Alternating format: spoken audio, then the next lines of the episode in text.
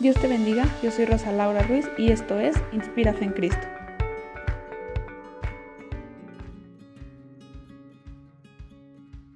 Esta es la tercera parte de la sección Buscando Identidad. ¿Quién soy en Cristo? Para comenzar a describirnos de la manera más cercana a cómo nos ve Dios, comencemos con recordar algunos atributos de Él. El primero es que Dios es omnisciente, todo lo sabe. Él conoce quién somos, de dónde venimos y sobre todo con qué propósito nos creó. Él todo lo conoce. El siguiente es que Dios es amor. Él en sí es amor, por ello nos ama, tal y como somos, con todas las consecuencias de nuestras decisiones, buenas o malas. Dios nos creó con amor, nos hizo con un propósito de vida, para poder llegar a adorarle. Y siendo aún bueno, Él nos dio la posibilidad de decidir, esa libertad a elegir un camino. Y sin importar qué camino hayamos elegido, Él aún así nos ama. Cuando hablamos de cómo nos describe Dios, no nos basamos en suposiciones, en lo que otros dicen o en lo que probablemente creemos, sino que Él nos dejó una guía, una definición de quién somos en la palabra. En la temporada anterior algunas de estas características fueron mencionadas en el episodio de quién soy, pero hoy quiero tocar más a fondo cada una de ellas. La primera es que somos hijos de Dios. En Juan 1.12, Él nos dice, mas a todos los que le recibieron, a los que creen en su nombre, les dio potestad de ser hechos hijos de Dios. Él nos permite tener e-, esa hermandad con Cristo. Él nos permite ser hermanos de Cristo, ser hijos de Dios, ser hijos y ver a Dios como nuestro Padre. Eso implica tener una seguridad implica tener esa confianza puesta en Él, porque sabemos que Él siempre buscará nuestro bien, que buscará protegernos, que si Él nos describe de una manera, nunca será una manera errónea o en la que busque alejarnos de lo que es bien o bueno para nosotros. El segundo versículo que quiero que recuerdes es Efesios 2.10. Él nos hizo a imagen de Cristo. Él comenzó los atributos de cada uno de nosotros similares a los de Jesús. Él nos hizo imagen suya para sobre todo llevar a cabo esas buenas obras.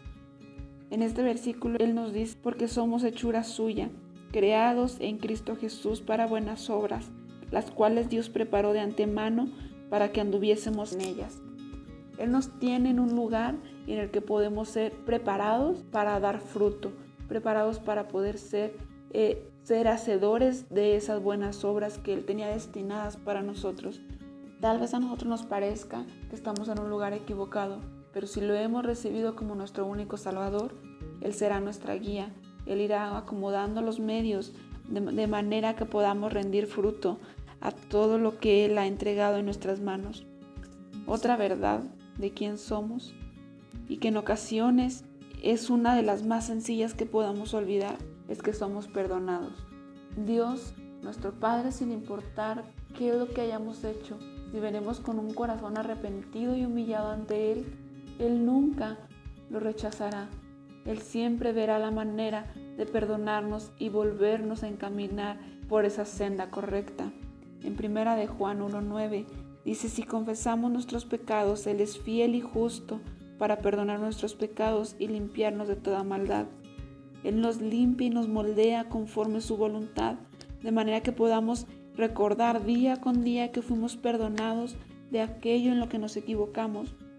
Más adelante en el capítulo 2, versículo 1, Él nos recuerda que una vez que nos perdona debemos buscar la manera de no alejarnos de Él. Dice, hijitos míos, estas cosas os escribo para que no pequéis, y si alguno hubiere pecado, abogado tenemos para con el Padre, a Jesucristo el justo. Y Él es la propiciación por nuestros pecados, y no solamente por los nuestros, sino también por los de todo el mundo. Él nos perdonó no solamente a aquellos que creemos, sino a todo aquel que está en este mundo. Él dio su vida por nosotros y es por eso que debemos recordar que somos perdonados por Cristo. Otra característica con la que nos describe es que somos libres. Él nos dio esa libertad en la que podemos decidir creer en Él y avanzar conforme su voluntad. En Gálatas 5.1 dice, Estad pues firmes en la libertad con que Cristo nos hizo libres y no estéis otra vez sujetos al yugo de esclavitud. No volvamos a lo que la sociedad nos describía, no volvamos a aquello que impedía que avanzáramos espiritualmente. Él nos dio esa libertad de poder creer en Él y poder estar conforme a su voluntad de manera que todas las buenas obras, de manera que todas nuestras acciones sean para dar gloria a su nombre. Él también nos escogió, Él también nos escogió de manera que podamos llevar ese fruto. Nosotros no fuimos quienes dimos el primer paso, sino que Jesucristo vio algo en nosotros, el Espíritu Santo vio algo en nosotros para que pudiéramos anhelar buscarle, que necesitáramos de Él aún más cada día. Él también nos hizo completos. Cuando comenzamos a creer la descripción de Dios sobre nosotros, comenzamos a entender que no necesitamos de nada de lo de allá afuera para poder considerarnos alguien completo. No necesitamos cumplir esos estereotipos para saber quién somos o para tener una identidad fija. Más bien, Él nos hizo completos al creer en Él, porque sobre todo, Él es la plenitud. En Colosenses 2, 9 y 10 dice, porque en Él habita corporalmente toda la plenitud de la deidad.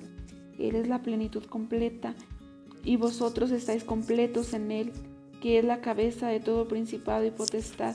Él es nuestro centro. Al ser al ser esa descripción la que tomemos como verdad, nos sentiremos completos en Cristo.